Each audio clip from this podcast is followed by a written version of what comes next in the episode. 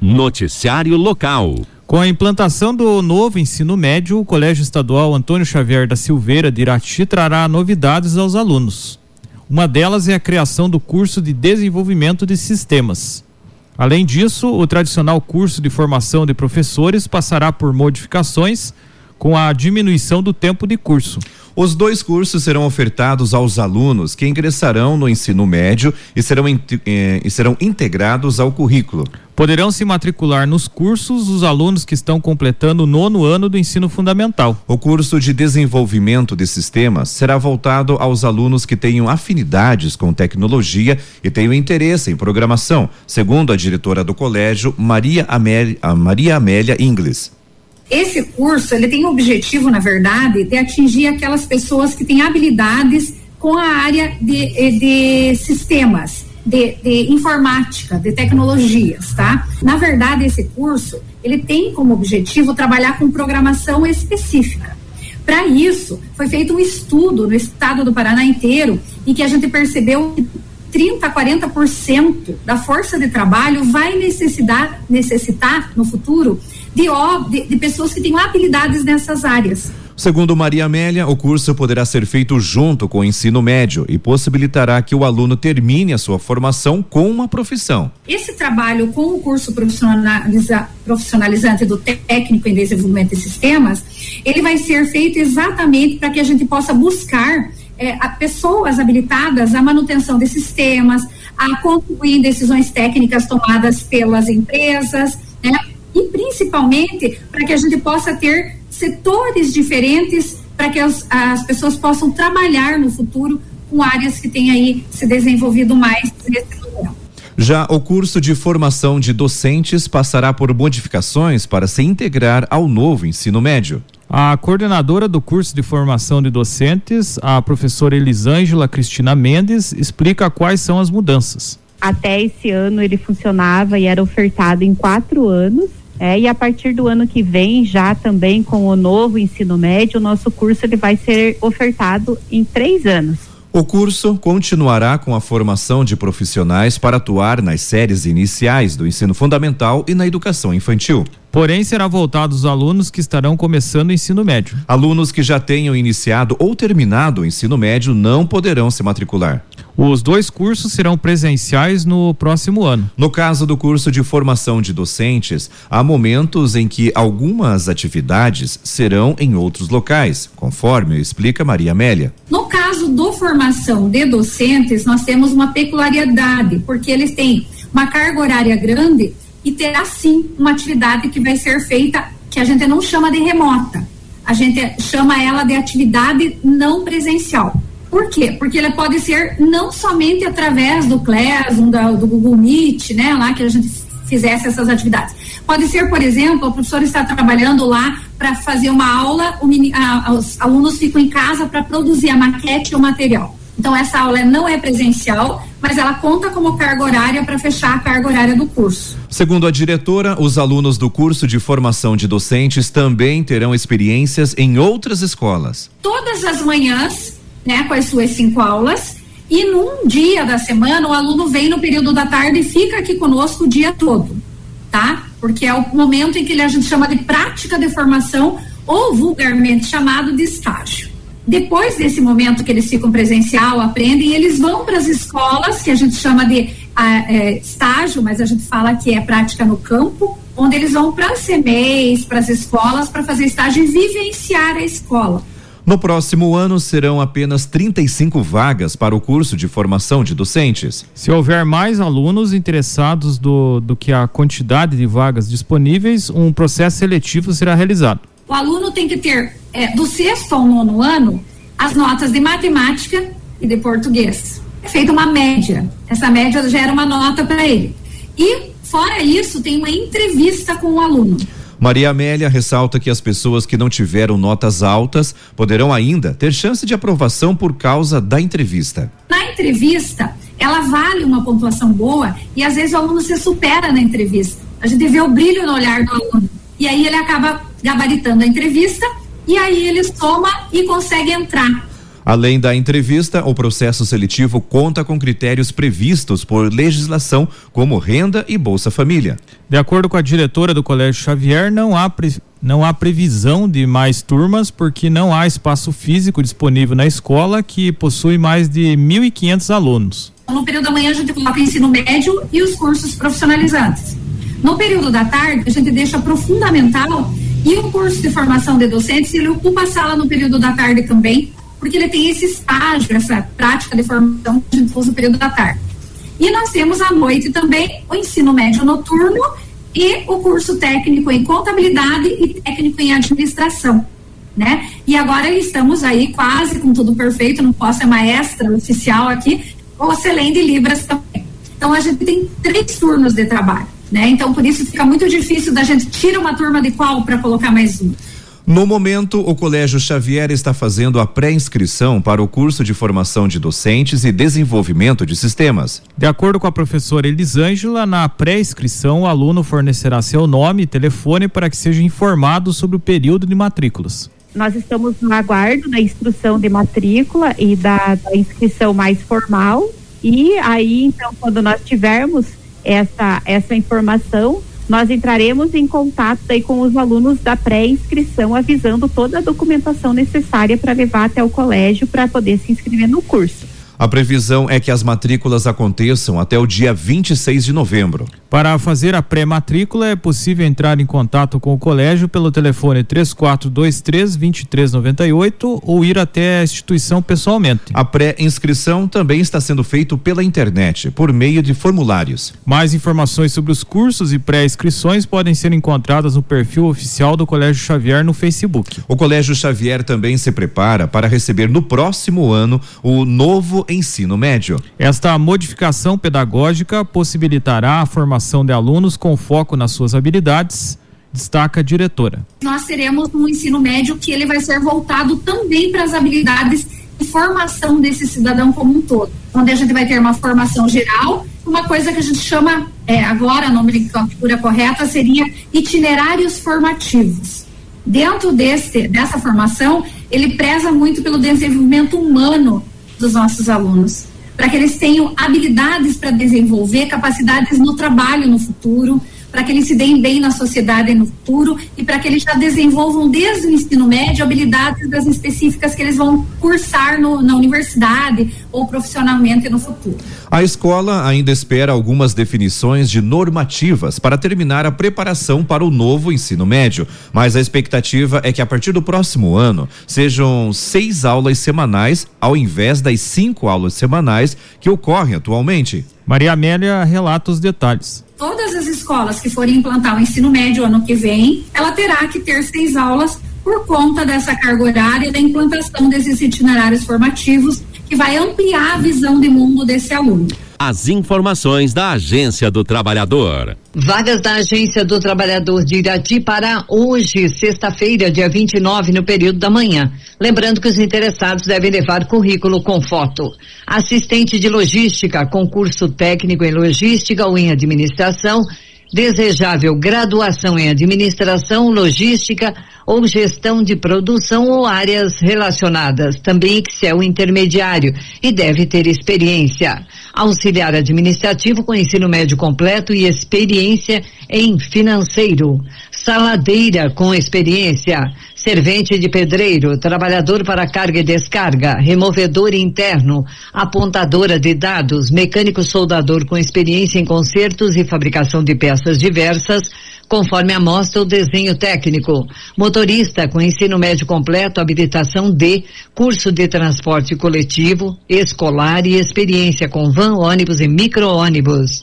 Também vaga para mensalista com experiência. Vendedor externo com experiência, habilitação B.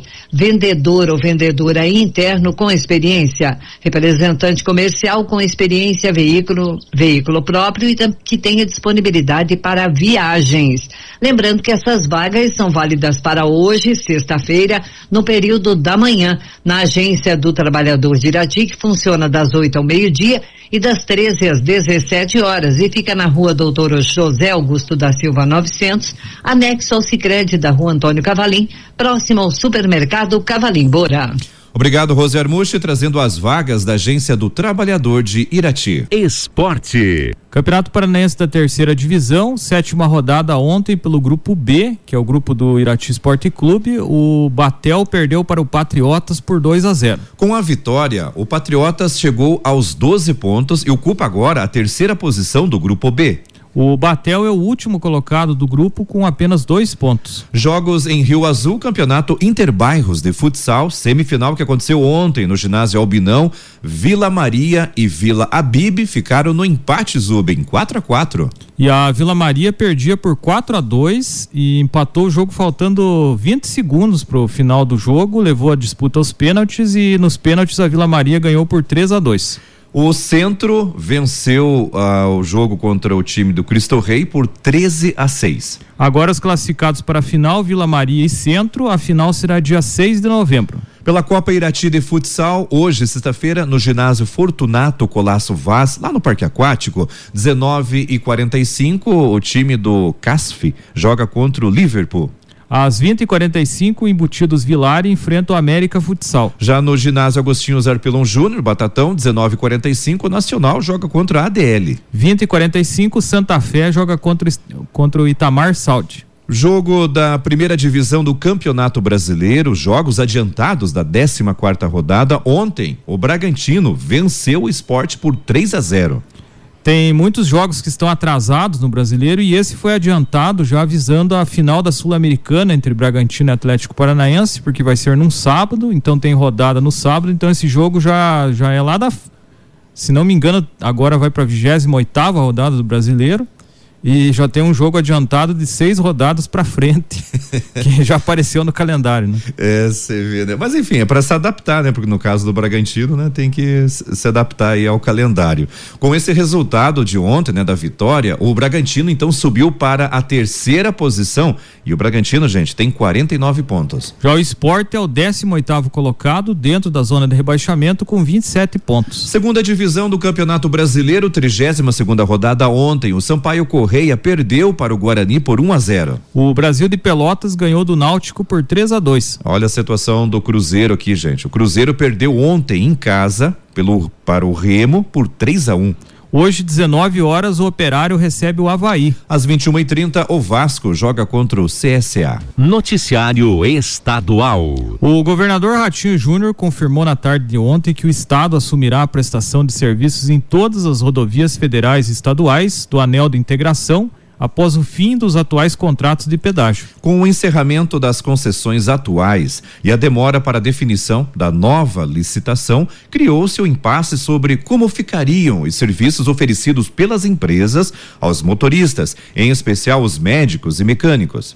A partir do próximo dia 28 de novembro e até que as novas concessões entrem em vigor, não haverá cobrança de pedágios nas rodovias do Paraná. Em entrevista coletiva, Ratinho Júnior explicou que já tem uma definição sobre como vão ser executados os serviços de socorro nas estradas, mas ainda não deu detalhes. Um convênio deve ser assinado entre o governo do Paraná e o Departamento Nacional de Infraestrutura e Transporte, o DENIT, para a realização das ações de atendimento a acidentes e a urgências que envolva a necessidade de socorro mecânico. Ao todo, são cerca de 1.800 quilômetros de rodovias federais e outros 700 quilômetros de, estra de estradas estaduais que serão atendidas por aproximadamente 500 pessoas nesses serviços de emergência. O governador falou o seguinte. Abre aspas. Já temos um planejamento na área da saúde no atendimento de ambulâncias, SAMU e SIAT. Isto já está bem organizado e nós queremos apresentar nos próximos dias. E também nós já temos um plano junto à Polícia Rodoviária Militar no atendimento a possíveis acidentes na retirada de carretas que venham a tombar na pista. Isto está sendo organizado. Na parte de pavimentação, manutenção, tapa-buracos, esses investimentos, o Estado fez uma licitação que já está publicada e tem as empresas que vão prestar esses serviços. O DENIT, que pertence ao governo federal, também já fez uma licitação Fecha aspas, declarou Ratinho Júnior. Ainda de acordo com o governador, o policiamento nas estradas segue inalterado, com as equipes da Polícia Rodoviária Estadual cuidando das rodovias estaduais e com a Polícia Rodoviária Federal a cargo das BRs. As informações são da Gazeta do Povo. Noticiário Estadual. Uma decisão liminar do Tribunal de Contas do Estado do Paraná, o TCE Paraná, impede as atuais concessionárias de rodovias que atuam no anel de integração de participarem de licitações e de serem contratadas pelo, pelo poder público estadual. Uma declaração de inidoneidade foi emitida pelo conselheiro Nestor Batista após uma denúncia apresentada pelo deputado estadual Soldado Fruit do PROS. A declaração de inidoneidade de acordo com o conselheiro, também seria um obstáculo para as pedageiras participarem do novo leilão das estradas do Anel de Integração, conduzido pelo governo federal e previsto para fim de 2022. Mas o alcance da liminar ainda não está claro, já que as concessionárias de pedágio são sociedade de propósito específico e serão, entre aspas, dissolvidas em 27 de novembro próximo, quando se encerram os contratos de concessão rodoviário com o governo do Paraná.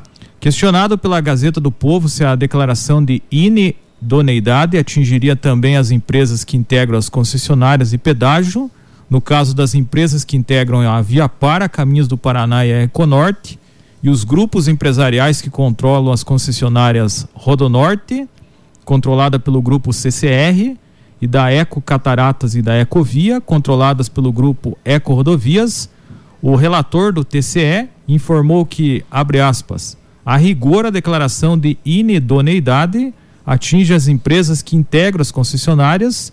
Quanto a atingir os grupos que controlam as concessionárias, será necessário verificar cada caso concreto. Fecha aspas. Na liminar, Nestor Batista levou em consideração as informações da Agência Reguladora de Serviços Públicos Delegados do Paraná, a AGEPAR, que apontam para erros de cálculos do chamado, entre aspas, degrau de pista dupla e na, entre aspas, regra de depreciação, o que teria gerado o enriquecimento das empresas em 9,9 bilhões de reais. O relator também apontou as obras contratadas que não devem ser concluídas dentro, pra, dentro do prazo de vigência da concessão das estradas citando uma reportagem da Gazeta do Povo do mês de abril sobre 28 obras inacabadas. Recentemente, em nova reportagem, a Gazeta do Povo mostrou que há 15 obras que não serão concluídas em 27 de novembro, segundo o Departamento de Estradas de Rodagem DR do governo estadual. As informações são da Gazeta do Povo. Noticiário Geral. A Prefeitura de Curitiba divulgou ontem um novo decreto que retira a obrigatoriedade dos testes de Covid-19 para torcedores irem aos estádios na capital. A decisão vem apenas dois dias após o antigo decreto ser publicado, o qual mantinha a exigência. Desta forma, aqueles que já tiverem tomado as duas doses ou a dose única da vacina contra a Covid-19 não precisarão fazer o teste antígeno que só será necessário para os que não tiverem concluído o ciclo vacinal. Abre aspas, a alteração é válida para eventos esportivos profissionais, teatrais e musicais em espaço abertos, como jogos em estádios e shows. Fecha aspas, diz parte do decreto da Prefeitura de Curitiba. Esse era um dos pedidos do Coritiba, que chegou a enviar um ofício à Secretaria Municipal da Saúde no qual apresentou alguns argumentos para a mudança no decreto. Entre eles, o fator principal alegado pelo Coxa é que estabelecimentos como bares, restaurantes e casas de shows, que são ambientes fechados, não precisam que as pessoas façam os testes, enquanto o estádio de futebol é um local aberto. Além disso, o clube reforçou que o decreto municipal não seguiu o estadual, que não tem a mesma obrigatoriedade permitindo que o Operário e Londrina, outros times paranaenses que disputam a Série B do Campeonato Brasileiro, possam levar torcedores aos seus jogos sem a realização dos testes. O objetivo do Coxa com a mudança é de levar mais público ao estádio. Por conta da obrigatoriedade, o custo dos torcedores para ver um jogo aumenta, afastando boa parte das pessoas. Até por isso, na última partida contra o Sampaio Correia, o clube disponibilizou gratuitamente os testes de antígeno. Agora, para o jogo com o Operário, que acontece na próxima quarta-feira, às 18h30, no Couto Pereira, a expectativa é que mais pessoas compareçam ao estádio. O novo decreto também já deve possibilitar uma maior presença de público no jogo do Atlético contra o Santos Santos, que acontece neste sábado às 17 horas na Arena da Baixada pelo Brasileirão.